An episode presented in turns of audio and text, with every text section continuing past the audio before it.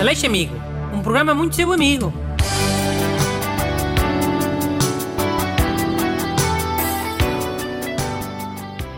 Bom dia, bem-vindos ao Aleixo Amigo, o programa mais seu amigo da Rádio Antena 3. Comigo está Busto, o meu regressado amiguinho. Bom dia. Caraca, muito farto de estar em casa andavas tu. Até bem estou contente de trabalhar num feriado. Sim, estou contente, mas também nunca me viste queixar de trabalhar em feriados, na verdade. Com a boca não, com a cara sim. Vê-se bem na tua cara quando é que estás contrariado. Sim, sim, claro. Vou ler a primeira carta a pedir ajuda, pode ser? Lê lá.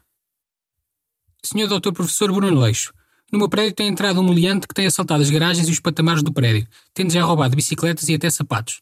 Já montamos vigia, mas ainda não o conseguimos apanhar. Alguma ajuda que nos possa dar com a sua imensa sabedoria? Obrigado, Miguel Marques. Sapatos? Como é que rouba os sapatos? Oh, deve haver malta que põe os sapatos na arrecadação, sei lá, os da outra estação que não estiverem a usar. Hum, ok. Miguel, vais fazer assim.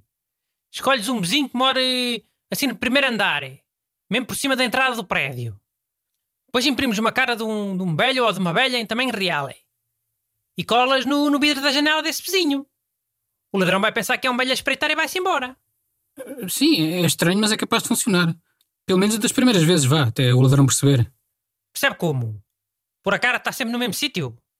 Até parece que não há velhos parados sempre no mesmo sítio, a espreitarem. Está bem, mas não estão lá 24 horas, não é? Comem, dormem, veem televisão. Então muda-se. O Miguel que imprima várias caras e põe em várias janelas, alternadamente. Assim dá sempre.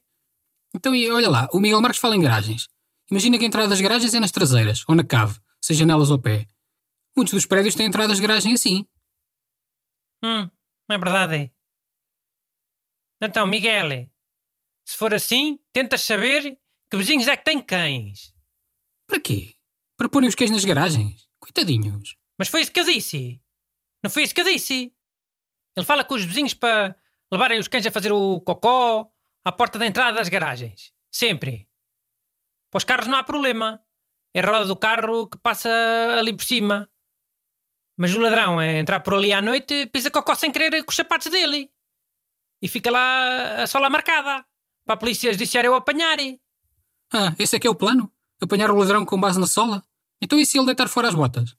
Acima de tudo é disso o azor. Ninguém gosta de pisar cocó.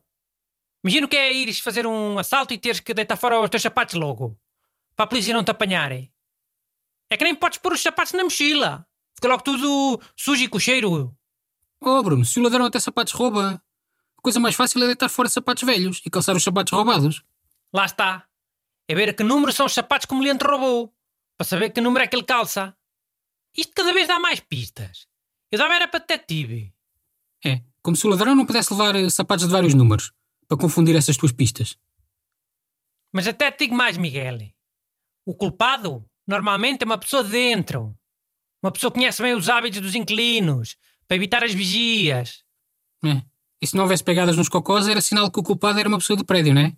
Porque não passou pela entrada da garagem. Ou laré. Ou então é só uma pessoa com uma lanterna, não é? Que viu os cocós no chão antes de entrar. Os meninos que roubam bicicletas não são sofisticados, Sr. Busto. É gente que vai roubar à pressa. Mesmo que os vejam ao entrar, pisa sem querer ao sair. Nem que seja com a roda da bicicleta. Então e se for uma pessoa do prédio que saiba dos cocós? Vai por dentro, mas depois vai deixar uma pegada lá fora. Só para todos pensarem que é um ladrão de fora. Hum. Esse teu plano tem demasiadas falhas, ó Bruno. Eu não recomendava isso. Mas olha, estou aqui a pensar. Se calhar já aconteceu isso. Alguém deixar uma pegada de lama ou de óleo.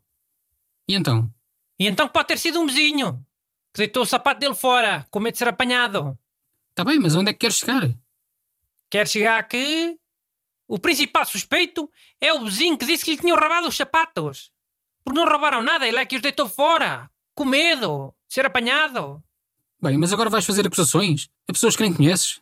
Não são acusações, são suposições e suspeitas. Todos os inquilinos são suspeitos. É como no comboio da Agatha Christie. Ok, e a bicicleta foi para onde? Deve estar na casa de alguém, né? Escondida. Senão não há provas de ter saído do prédio. Claro que saiu. Foi logo para a bagageira do carro do ladrão. Levou sem ninguém ver e, e já a vendeu. Por um terço do preço. Ui, uma fartura de dinheiro. Eu continuo a achar que o humilhante é alguém desesperado, né?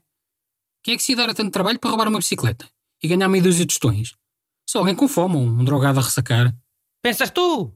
A bicicleta estrada a custar mais de 600 contos. 3 mil euros. Já vi uma a 5 mil euros até. Pronto, ok, não sabia. Pois! Devem ser daquelas levezinhas em carbono. Ainda são mais fáceis de roubar. Bem, a segunda carta que eu trouxe é. Não há tempo para a segunda carta. Demorámos muito tempo com a primeira. Mas não faz mal. hein? Eu dei duas ajudas diferentes. Mandem as vossas perguntas para brunaleixo.rtp.pt Aleixo Amigo. Um programa muito seu amigo.